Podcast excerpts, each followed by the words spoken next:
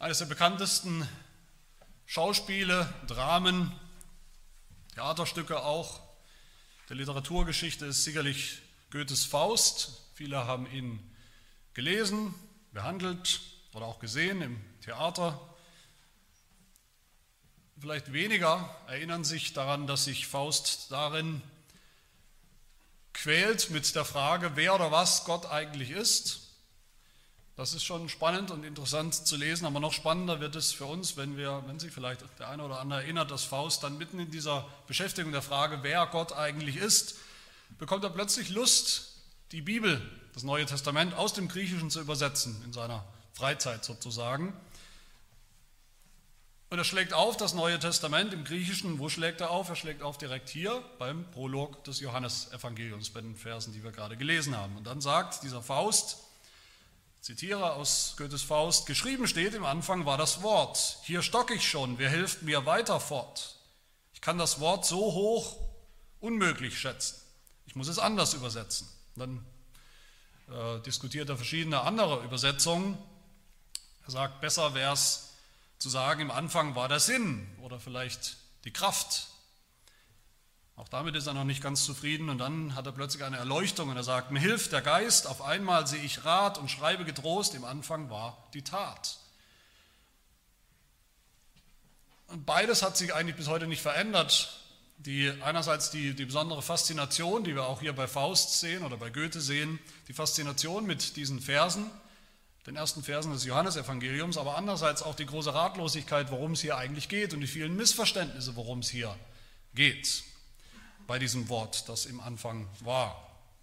Wir sind hier eben auch in, unserer, in dieser Predigtreihe bei diesem Vorwort des Evangeliums.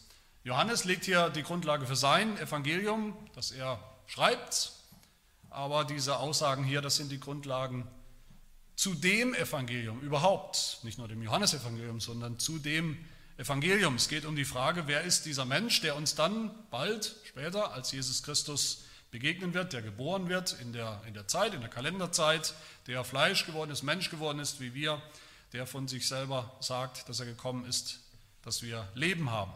Wer war er? Wer war er schon immer?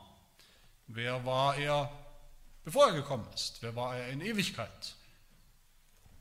In zwei Wochen beginnt ja schon wieder, das überrascht mich oder uns immer wieder. In zwei Wochen beginnt schon wieder die, die Adventszeit. Das ist klassischerweise die Zeit der Vorbereitung.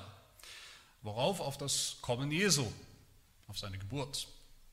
Ich bin da etwas zurückhaltend, etwas skeptisch. Erstens, weil mit Advent für viele Leute damit verbunden wird, äh, in einer nostalgischen Art und Weise, dass man irgendwie so tut, als würde Jesus jetzt gleich nochmal geboren werden, als wäre er immer noch dieses kleine Babylein in der Krippe, andererseits auch, weil die Datierung 24. Dezember oder 25. Dezember, weil das diese ganze Kirchenjahr Datierungsgeschichte, weil das alles andere ist als eine gesicherte Erkenntnis.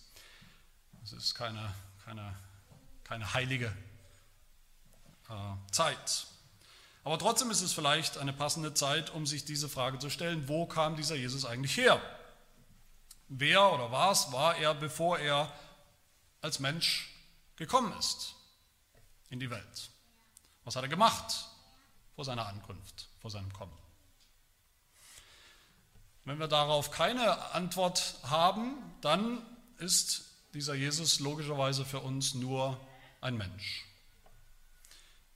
Ein Mensch, der eben 30 oder 33 Jahre lang gelebt hat. Davor war nichts, war er nicht. Und danach war er vielleicht auch nicht mehr. Aber Johannes widerspricht solchen Gedanken hier vom allerersten Vers an. Sein Prolog, sein Vorwort ist das Vorwort zum ganzen Leben Jesu, zu seinem Leben auf der Erde. Das Vorwort oder die Vorgeschichte auch. Im Anfang war das Wort. Und das Wort, um das es hier geht, dieses Wort, das ist nicht nur das, was Jesus war oder der, der Jesus war vorher, vor seiner Geburt, das Wort beschreibt den ganzen Jesus, den ganzen Erlöser. Das hat Goethe eben nicht, auch nicht im Ansatz verstanden. Das Wort beschreibt alles, was dieser Jesus Christus jemals gesagt hat, noch sagen wird später. was der Vater durch ihn gesagt hat. Und dieses Wort beschreibt alles, was Jesus getan hat und noch tun wird in diesem Evangelium. Sowohl in der Schöpfung als auch in der Erlösung. Alles, was er gesagt hat, alles, was er getan hat. Der ganze Jesus ist das Wort. Jesus hat nicht aufgehört, das Wort zu sein. Bis, bis heute hat er nicht aufgehört, das Wort zu sein. Er hat nicht aufgehört, das Wort zu sein, als er Mensch wurde. Im Gegenteil, Vers 14 in diesem Evangelium Kapitel 1 heißt es, das Wort wurde Fleisch, das Wort hat Fleisch angenommen, aber es blieb das Wort. Jesus ist dasselbe Wort gestern, heute und in alle Ewigkeit. Und das haben wir auch letztes, letzte Woche, letztes Mal schon gesehen in den ersten beiden Versen, diese drei wichtigen Grundlagen, wichtig für das ganze Evangelium, um zu kapieren, was überhaupt noch kommen wird in diesem Evangelium. Alles, was Jesus sagen wird und tun wird, beruht auf, dieser, auf diesen drei Grundlagen, die wir gesehen haben. Das Wort ist ewig, es ist schon immer da, schon immer im Anfang war es schon da. Das Wort war bei Gott, also sein Gegenüber, persönlich, eine eigene Person, eine andere Person des dreieinen Gottes. Und dieses Wort war selbst Gott, war ganz Gott. Und heute hören wir eine, eine weitere, auch mindestens genauso atemberaubende Aussage, ein, ein hoher Anspruch, wer dieser Jesus, dieses Wort ist, nämlich der, durch den alles geschaffen worden ist. Alles, was existiert, alles Leben, jedes Molekül, jedes Atom, jede Galaxie, die ganze Erde mit allen Lebewesen. Dieses Wort ist einer, der auf, auf einer Stufe steht mit dem Schöpfer des Universums. Jesus ist das Wort der Schöpfung. Das ist mein erster Punkt. Alles ist durch dasselbe Wort entstanden und ohne dasselbe ist auch nicht eines entstanden, was entstanden ist, sagt Johannes. Und Johannes fängt sein Evangelium an, ganz anders, als die anderen drei Evangelien anfangen. Die anderen drei fangen entweder an direkt mit der Geburt Jesu oder mit, mit seinem öffentlichen Auftreten sogar, als er schon älter ist oder mit seinem Stammbaum. Lukas ist übrigens der Einzige, der den Stammbaum Jesu, seine Herkunft zurückverfolgt, immer weiter zurück, immer weiter zurück, bis zu Adam, also gewissermaßen auch bis zur Schöpfung. Aber Johannes ist der Einzige, der so ausdrücklich anfängt mit der Schöpfung. Also bei den Ereignissen, die uns ganz am Anfang der Bibel in Genesis Kapitel 1 berichtet wird. Gleich zweimal sagt Johannes in diesen Versen, im Anfang war. Und, und, und wenn Johannes das sagt, im Anfang war, da hat jeder Jude gehört, das Echo von Genesis 1, Vers 1, Bereshit bara, im Anfang hat Gott geschaffen. Und auch wir werden natürlich hineinversetzt mit diesen Versen in die Schöpfung, am Anfang der Zeit. Worin sehen wir das hier, dass es hier um die Schöpfung geht in diesem Text? Wir sehen es an verschiedenen Dingen. Wir sehen es gleich, wie gesagt, an dieser Formulierung im Anfang, im Anfang. Was war im Anfang? Im Anfang schuf Gott die Himmel und die Erde, Genesis 1. Das ist der Moment der Schöpfung der Anfang. Dann heißt es, alles ist durch ihn, also durch das Wort entstanden, nichts ist ohne ihn entstanden. Alles meint wirklich alles, die ganze sichtbare und unsichtbare Schöpfung, das ganze Universum. Alles ist ins Leben gekommen, hat angefangen zu existieren durch dieses Wort. Und wie hat alles angefangen, wenn wir uns erinnern an die Schöpfung, an den Schöpfungsbericht?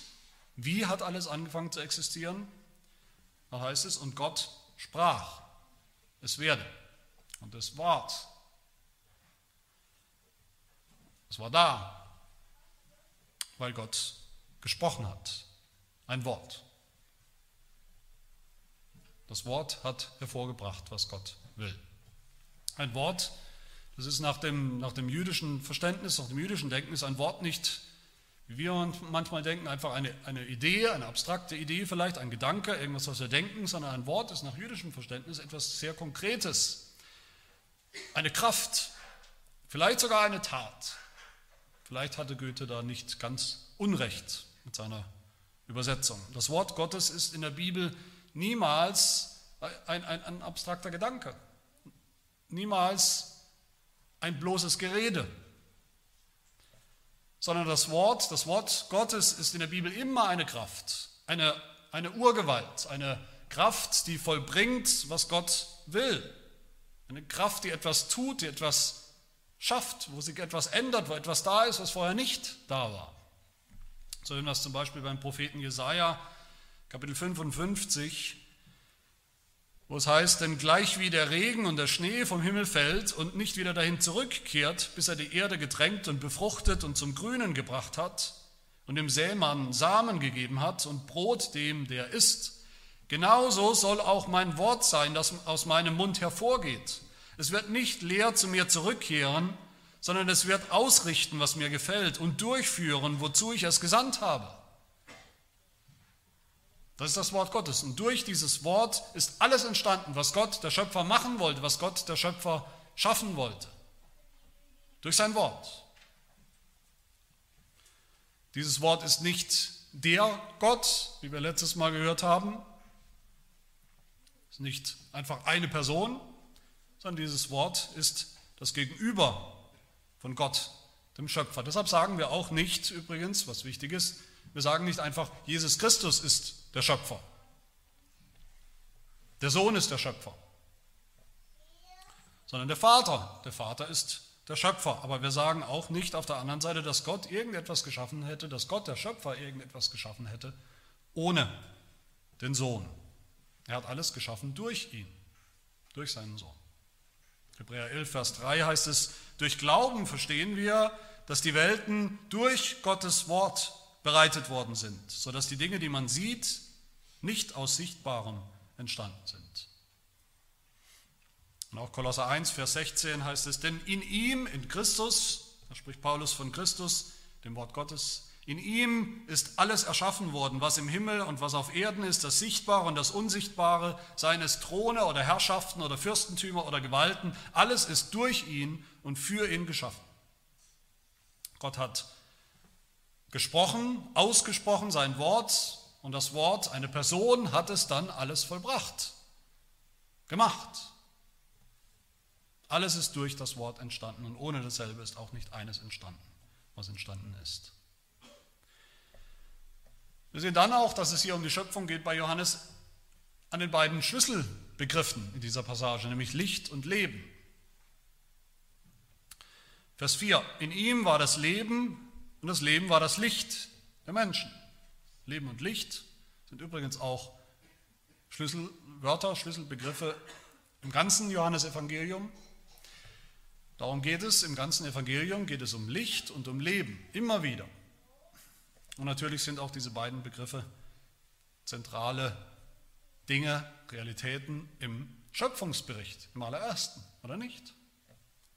Licht und Leben, die strukturieren die ganze, den ganzen Schöpfungsbericht, die strukturieren diese ganze erste Schöpfungswoche, wo Gott in sechs Tagen die Welt geschaffen hat. In sechs Tagen, wir erinnern uns vielleicht an die Genesis-Predigt, in sechs Tagen sind zweimal drei Tage, wo sich vieles wiederholt. Und jeweils am ersten Tag und am vierten Tag was hat Gott da gemacht? Was hat er geschaffen? Durch sein Wort, es werde. Am ersten und vierten Tag das Licht. Tag 1 und Gott sprach, es werde Licht und es wurde Licht. Und dann Tag 2 und 3, was hat er da geschaffen? Was hat Gott geschaffen, nachdem das Licht da war? Richtig, das Leben den Lebensraum, das Land und die Pflanzen. Und dann haben wir wieder Tag 4, Gott schafft das Licht. Und Gott sprach, es sollen Lichter an der Himmelsausdehnung sein, zur Unterscheidung von Tag und Nacht. Die sollen als Zeichen dienen und zur Bestimmung der Zeiten und der Tage und der Jahre und als Leuchten an der Himmelsausdehnung, dass sie die Erde beleuchten. Es geschah so. Und dann wieder Tag 5 und 6. Was hat Gott da geschaffen, nachdem das Licht da war? Wieder das Leben.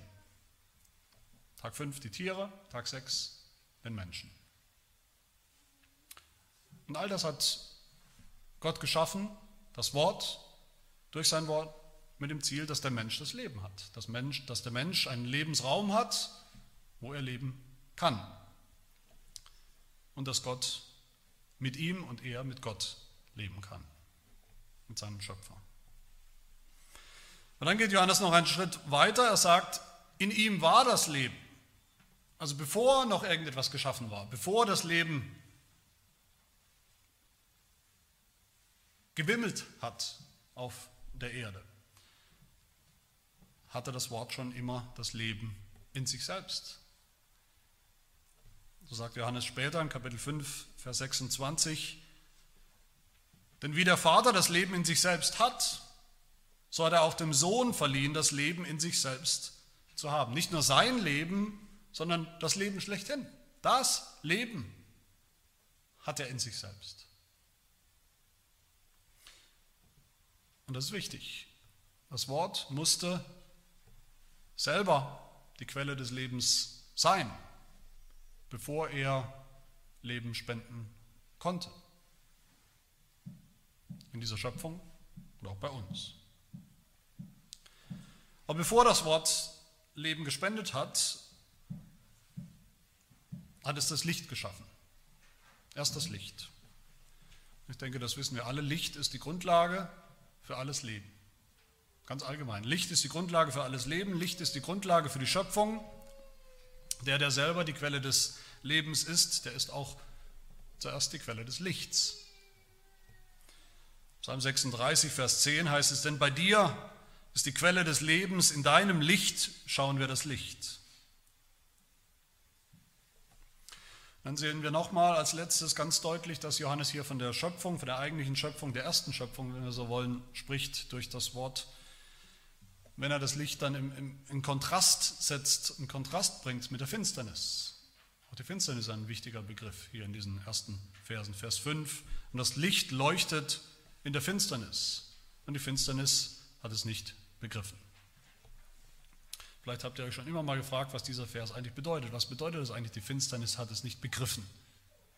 Heißt das, die Finsternis hat es nicht kapiert oder, oder was soll das bedeuten? Ich habe das auch lange Zeit nicht begriffen, nicht kapiert, bis ich dann Gott sei Dank Griechisch lernen durfte. Dann habe ich plötzlich kapiert, wie es eigentlich heißen sollte, dieser Vers, ja eigentlich übersetzt werden sollte. Manche Bibelübersetzungen machen das besser als andere. Eigentlich sollte es heißen, das Licht leuchtet in der Finsternis und die Finsternis hat das Licht nicht überwältigt. Die Finsternis hat das Licht nicht ausgelöscht, nicht besiegt, konnte nicht bestehen. Als das Licht kam, sagt Johannes hier, als das Licht kam in die Welt, da war zunächst mal Finsternis. Die Finsternis vor der Schöpfung oder die Finsternis am Anfang der Schöpfung in dem Moment, bis Gott das Licht geschaffen hat. Und so war es doch auch am Anfang der Schöpfung, oder nicht? Genesis 1, Vers 2.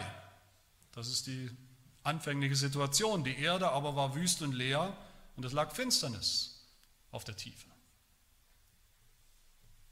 Aber selbst da haben wir gesehen in Genesis 1, als wir uns damit beschäftigt haben, auch in den Predigten, dass diese Finsternis nicht nur einfach ein Fakt ist, sondern die ist schon auch ein, ein, ein böses Omen, ein, ein negatives Vorzeichen oder eine, eine Warnung vielleicht, ein Vorbot. Es ist nicht nur ein, ein Naturphänomen, sondern diese Finsternis ist da und sie bedroht von Anfang an, bedroht sie die Schöpfung, sie bedroht sogar, sie, sie droht die Schöpfung auszulöschen, wenn sie kann. Die, diese Finsternis ist lebensfeindlich. Sie will alles Leben ersticken.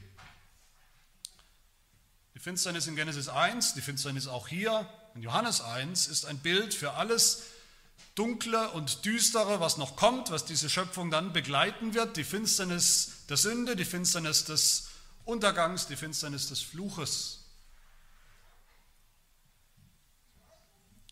Und Johannes will hier, hat ja überhaupt kein Interesse, irgendeinen einen Dualismus zu erzeugen, wo Licht und Finsternis sozusagen zwei Feinde sind, die sich gegenüberstehen. Und man weiß noch nicht genau, wie wird es ausgehen, wer wird gewinnen, wird das Licht siegen oder wird die Finsternis siegen. Im Schöpfungsbericht in Genesis 1 ist das Licht der überragende Sieger. Genesis 1, 3 und Gott sprach, es werde Licht und es wurde Licht. Und Gott sah, dass das Licht gut war, da schied Gott das Licht von der Finsternis Gott machte die zwei großen Lichter, das große Licht zur Beherrschung des Tages, das kleinere Licht zur Beherrschung der Nacht. Das Licht hat beherrscht und gesiegt über die Finsternis in Genesis am Anfang. Gott hat einfach die Finsternis in ihre Schranken gewiesen, eingesperrt sozusagen durch sein Wort. Die Finsternis musste gehorchen, die Finsternis musste fliehen, wo das Licht kam. Und genauso ist es auch hier bei Johannes. Die Finsternis hat das Licht nicht überwältigt, besiegt oder ausgelöscht. Sie konnte das überhaupt nicht. Dafür war das Wort, das Wort des Schöpfers viel zu stark, viel zu gewaltig. Das Licht ist göttlich, die Finsternis ist nicht göttlich. Und so ist schon der Bericht der ersten Schöpfung in Genesis, das ist schon das Drama, eben dieses Drama von der Finsternis, die, die, die droht, das Licht auszulöschen und damit das Leben auszulöschen, das Leben unmöglich zu machen. Aber, aber das Drama, wie Gottes Wort eben triumphiert über die böse Finsternis in der Welt. Warum ist das so wichtig, dass wir hier in diesen Versen bei Johannes im Neuen Testament, im Evangelium, dass wir hier nochmal diese ganzen Elemente der Schöpfung, der ersten Schöpfung am Anfang, dass wir das alles sehen und dass wir das alles kapieren? Das ist wichtig, weil die Tatsache der Schöpfung, dass Gott alles gemacht hat, dass Gott die Himmel und die Erde geschaffen hat, das Licht und das Leben geschaffen hat, durch sein Wort, diese konkrete Tatsache, da war nichts und dann war es. Das ist die Grundlage für das, was Johannes dann als zweites uns sagen will, nämlich dass Gott durch sein Wort auch eine neue Schöpfung ans Licht bringen kann, die genauso konkret ist, genauso real wie die allererste. Das ist mein zweiter Punkt. Das Wort, um das es hier geht, Jesus Christus, das ist das Wort der Schöpfung, aber das ist auch dann das Wort der neuen Schöpfung. Ich hoffe, der eine oder andere erinnert sich noch an meine ersten Predigten über das Buch Genesis. Daran habe ich gesagt, dass es im Schöpfungsbericht, was viele Menschen falsch verstehen, vielleicht wenn man es zum ersten Mal, zum ersten Mal liest, dass es in diesem Schöpfungsbericht in der Genesis überhaupt nicht nur um die, um die Erschaffung der materiellen Welt geht, der sichtbaren Welt, sondern es geht da auch um die Erschaffung des Himmels. Es geht nicht nur um die Erschaffung von trockenem Land, Genesis 1, sondern es geht auch um die Erschaffung von dem, was dann das verheißene Land wird. Es geht nicht nur um die Erschaffung des Lichts als physikalische Größe, wichtig für die Photosynthese, sondern es geht auch um die Erschaffung des geistlichen Lichts, das uns leuchtet, das uns rettet. In der Finsternis von Genesis 1 geht es nicht nur um die Abwesenheit von Licht, physikalisch verstanden, sondern wie gesagt schon um die Finsternis des Fluches, wegen der Sünde, die kommt. In Genesis 1 geht es nicht nur um den ersten Menschen, den ersten Adam, sondern auch schon um den zweiten und letzten und eigentlichen Adam. Das heißt um Jesus Christus und damit um das Evangelium. Alles, was wir später hören in der Bibel, nach dem Sündenfall, das ganze Problem und die Lösung, all das findet hier seinen Anfang, seine Grundlage. Schon in Genesis 1 geht es nicht nur um biologisches Leben, sondern es geht um nichts weniger als das ewige Leben. Dafür ist doch der Baum des Lebens schon ein deutlicher Hinweis, ein deutliches Symbol, ein Zeichen für die Hoffnung oder die Verheißung des ewigen Lebens. Und so ist es auch bei Johannes. Und wo sehen wir das? Wo sehen wir hier in diesen Versen, dass es um die neue Schöpfung geht? Jetzt haben wir gerade uns angeschaut, es geht um die erste Schöpfung. Wo sehen wir, dass es um eine neue Schöpfung geht? Auch wieder fangen wir an bei der Formulierung im Anfang. Natürlich redet Johannes hier nicht nur einfach von der Tatsache der Schöpfung am Anfang. Johannes schreibt ein Evangelium. Und das Evangelium, die gute Nachricht, die er schreibt, setzt voraus, dass es eine schlechte Nachricht gibt. Dass die Welt eben nicht mehr ist, wie sie früher mal war. Das ist nicht die Welt, in der Johannes lebt, in der Johannes schreibt, die ursprüngliche, sondern er lebt und schreibt in einer gefallenen Welt, einer Welt, die verdorben ist durch die Sünde, in einer Welt, die finster ist, Finsternis. Und deshalb, wenn Johannes schreibt im Anfang, dann meint er damit auch den Anfang der neuen Schöpfung, einen Neuanfang, mitten in dieser gefallenen Welt wenn Jesus Christus kommt, kommen wird im Anfang, wird er nichts weniger tun, als eine neue Schöpfung bringen. Wenn Jesus kommt, wenn Jesus wiederkommt, wird er sagen zu dieser ganzen Welt, sichtbaren Welt, siehe, ich mache alles neu. Und wir machen das Evangelium zu klein. Ich denke, wir alle machen uns hier schuldig. Wir machen das Evangelium viel zu klein. Wir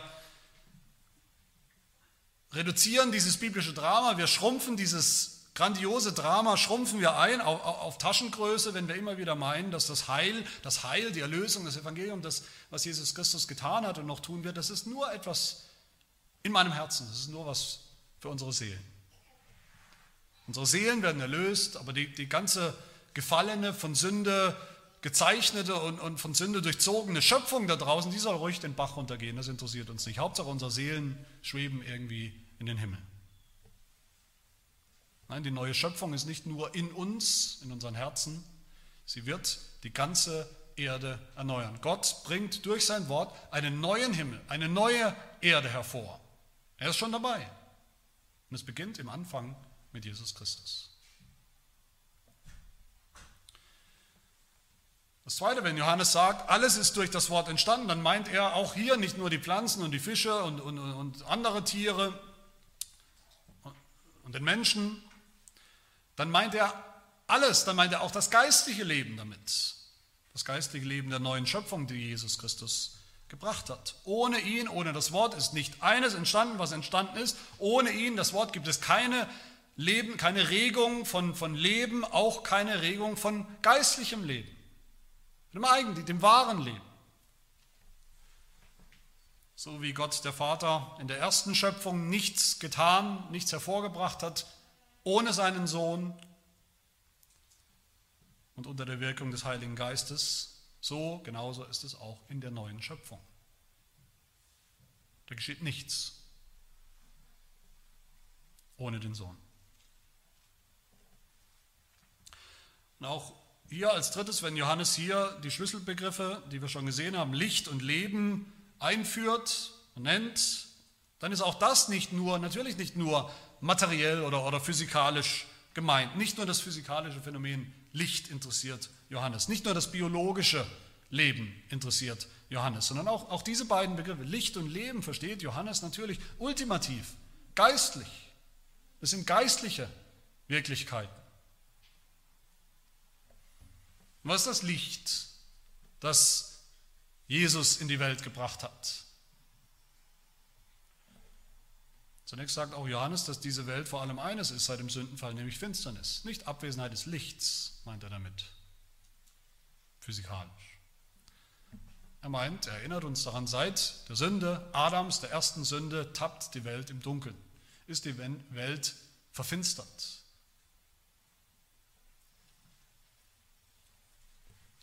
weit weg von Eden, in der Finsternis der Flut, in der Finsternis des Fluches, die das Leben, die unser Leben bedroht, die unser Leben auslöscht, auslöschen wird. Aber das Schlimme ist, dass diese Finsternis, sagt Johannes, die Finsternis der Sünde, dass sie so total ist, diese Finsternis, dass wir sie gar nicht erkennen dass wir gar nicht erkennen, dass wir uns gar nicht eingestehen können, dass wir in Finsternis, in völliger Blindheit leben. Wir sind alle von Geburt an blind für alles Geistliche. So blind, dass wir gar nicht wissen, was wir alles nicht sehen. Selbst das wissen wir nicht. Und deshalb bevorzugen wir als Sünder perverserweise sogar die Finsternis und die Blindheit.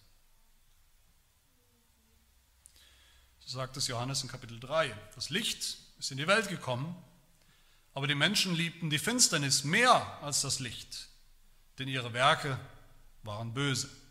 Denn jeder, der Böses tut, hasst das Licht und kommt nicht zum Licht, damit seine Werke nicht aufgedeckt werden. Das beschreibt die Menschheit seit dem Sündenfall auch bis heute. So dicht ist die Finsternis, So dicht war die Finsternis, als Jesus in die Welt gekommen ist, dass die Welt ihn eigentlich überhaupt nicht haben wollte. Die Welt wollte ihn nicht, die Welt wollte sein Licht nicht. Vers 11. Er kam in sein Eigentum, aber die Seinen nahmen ihn nicht auf. Die Juden wollten nicht das Licht, das er gebracht hat, das strahlende Licht, das gleißende Licht des Messias. Sie wollten lieber in ihrer eigenen Finsternis bleiben, der Finsternis des Unglaubens und der Sünde und die Heiden sowieso. Aber so schlimm diese Finsternis der Welt ist und Johannes sie auch sieht und diagnostiziert, so gewaltig, so mächtig sie Sünder blendet, in Blindheit hält, in ihrem Klammergriff hält, sie hat keine Chance gegen das Licht, gegen das Licht Jesu.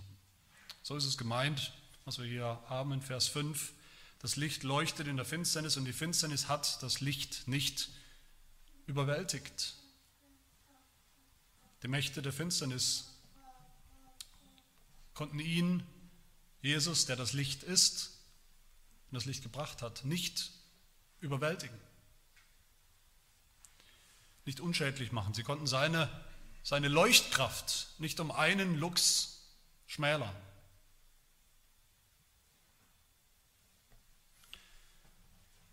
Dieser Vers 5 bereitet eigentlich alles vor, was wir später noch über und von Jesus Christus hören und sehen werden. Wenn Jesus selber sagt, diese bekannten Verse Johannes 8, ich bin das Licht der Welt, wer mir nachfolgt, wird nicht mehr in der Finsternis wandeln, sondern er wird das Licht des Lebens haben. Jesus ist dieses Licht, um das es hier geht. Das heißt, er ist die, er ist die absolut nötige, notwendige Offenbarung, die Erkenntnis, wer Gott ist, die Erkenntnis, wer wir sind als Sünder und die Erkenntnis, wie wir davon erlöst und gerettet werden können. Dieses Licht hat er gebracht.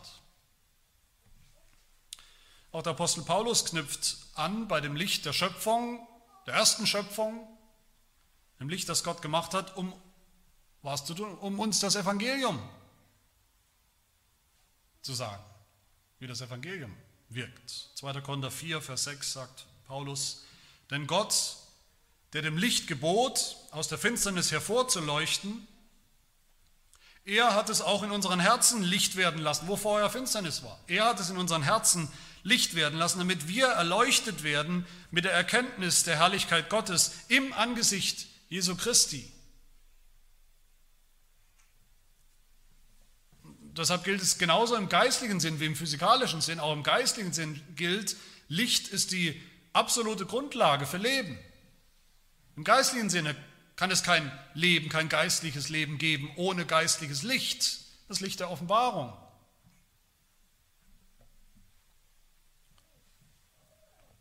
Und damit sind wir bei dem zweiten Schlüsselbegriff auch hier, bei dem Leben.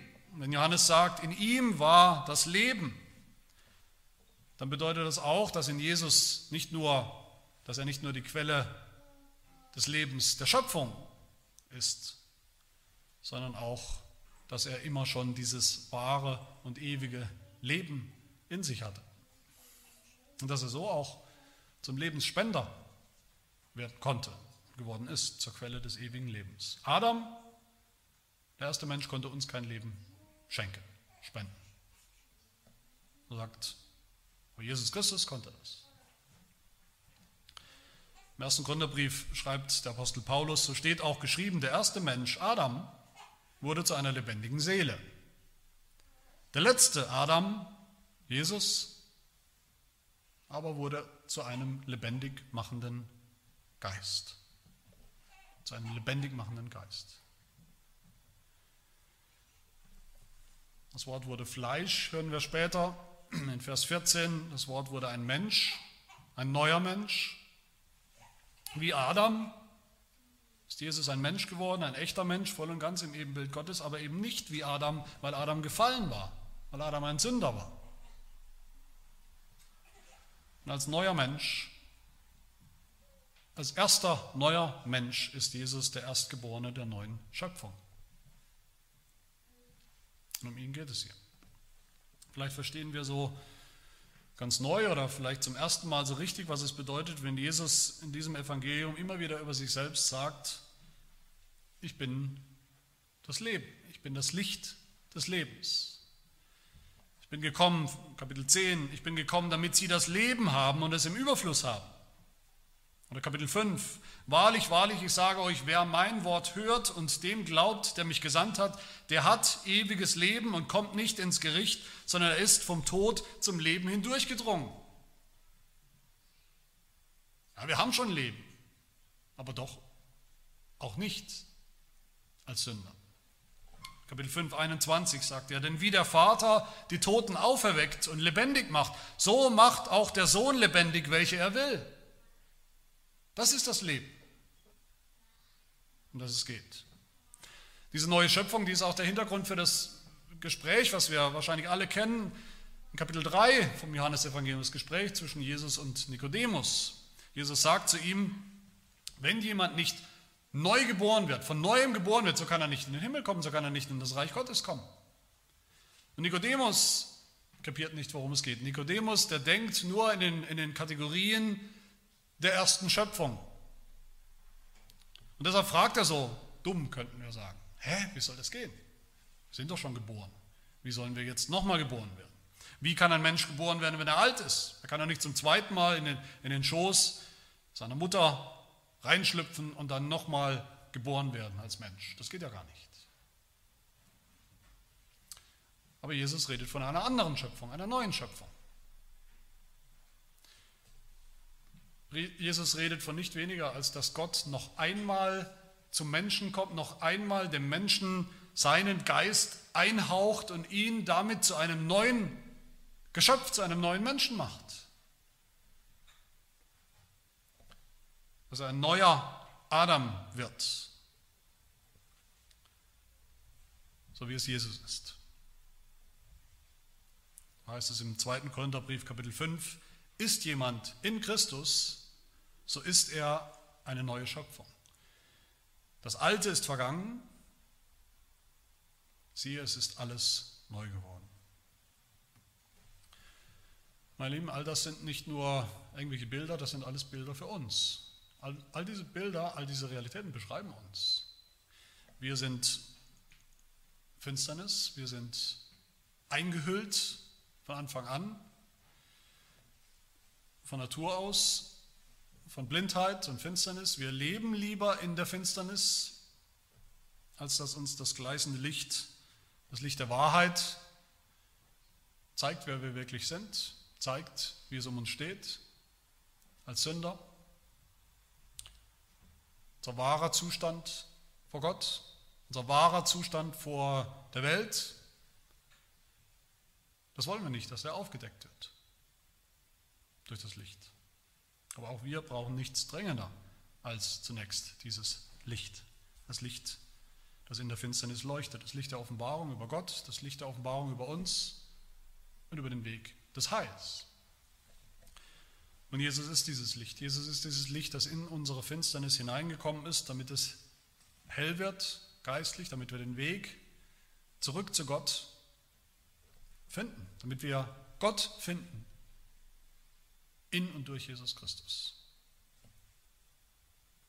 Auch wir haben das Leben verloren, nicht nur das Licht, wir haben auch das Leben verloren, nicht vor allem das Biologische, das auch.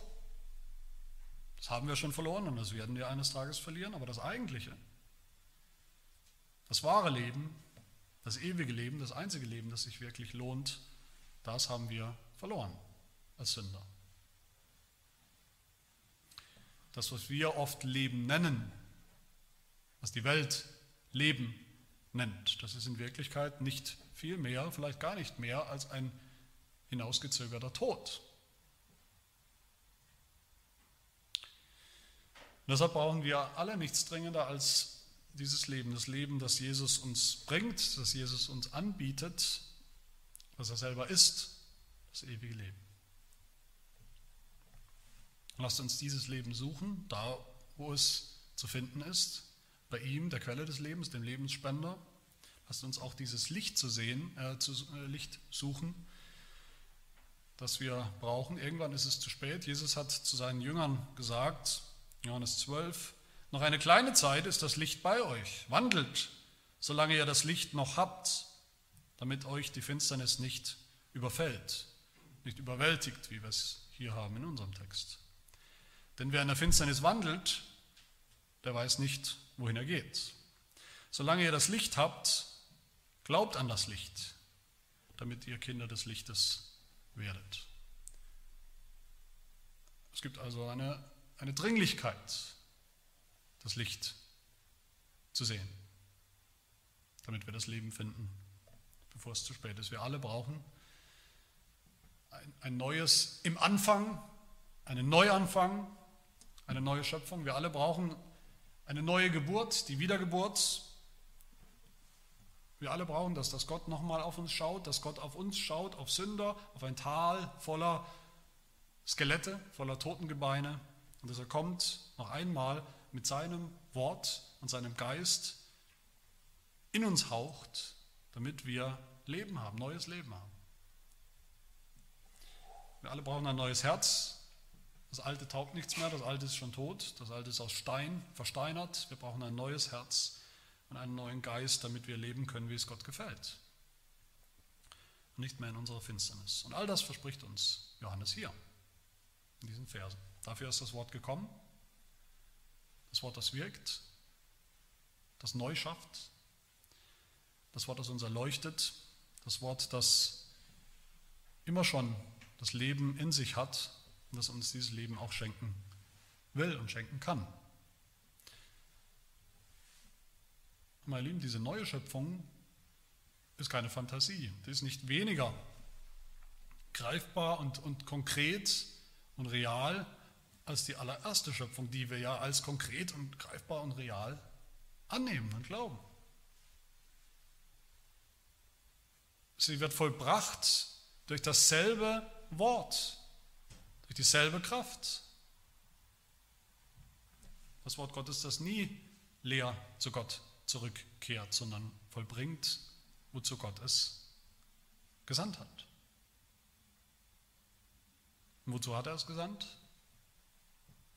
Haben wir es schon gehört, das Ziel von allem bei Johannes, Johannes Kapitel 20, er hat sein Wort gesandt, damit wir Leben haben durch den Glauben an den Sohn Gottes wenn dieses Evangelium bei uns zum Ziel kommt, uns sein Licht schenkt und das Leben schenkt, uns neu macht, dann, nur dann können wir auch überhaupt erst anfangen zu leben als neue Menschen. Ein Leben, wie es Gottes Plan entspricht, uns als Ebenbild Gottes entspricht, ein Leben des Gehorsams, ein Leben der Heiligung, ein Leben des Glaubens, ein Leben als Kinder des Lichts.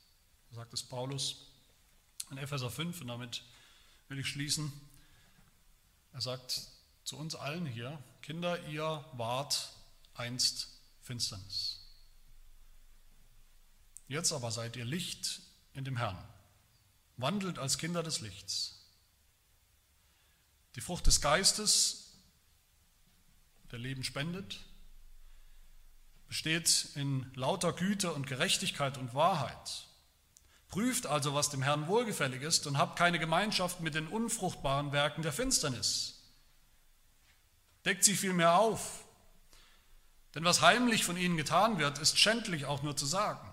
Das alles aber wird offenbar, wenn es vom Licht aufgedeckt wird. Denn alles, was offenbar wird, das ist Licht. Darum heißt es, wache auf, der du schläfst, steh auf aus den Toten, so wird Christus dich erleuchten. Seht nun darauf, wie ihr mit Sorgfalt wandelt, nicht als Unweise, sondern als Weise, und kauft die Zeit aus, denn die Tage sind böse. Darum seid nicht unverständig, sondern seid verständig, was der Wille des Herrn ist. Und dann geht hin und tut diesen Willen. Am Anfang war das Wort, alles ist durch dieses Wort entstanden, alles biologische Leben, alles geistliche Leben. Er ist das Wort ist der, der lebensspendende Geist geworden. In ihm war das Leben, in ihm ist das Leben bis heute. Das Licht leuchtet in der Finsternis bis heute. Und bis heute hat es die Finsternis nicht überwältigen können und wird es auch niemals tun. Wer das glaubt, der darf und der wird eines, eines Tages stehen im vollen Licht Gottes, im vollen Licht der Herrlichkeit Gottes und er wird eines Tages essen vom Baum des Lebens und ewig leben. Das wollen wir glauben, das dürfen wir glauben. Amen. Wir beten. Herr, wir danken dir für das Licht, das du gesandt hast, hinein in die Finsternis der Welt, hinein in unsere Finsternis, das Licht, das uns erleuchtet darüber, wer wir sind, wer wir geworden sind durch die Sünde. Vor allem aber darüber, wer du bist und darüber, wie wir selbst wieder Licht werden können, Kinder des Lichts, Kinder Gottes. Wir danken dir auch für das Leben, das in deinem Sohn ist, das ewige Leben, das wir verloren haben, das er aber wieder gebracht hat, das er auch heute noch bringt, noch bringen will, uns schenken will. Er schenke uns den Glauben an ihn, das ewige Wort, das Fleisch geworden ist, damit wir dieses Leben finden bei ihm und nie mehr verlieren. Das bitten wir in Jesu Namen. Amen.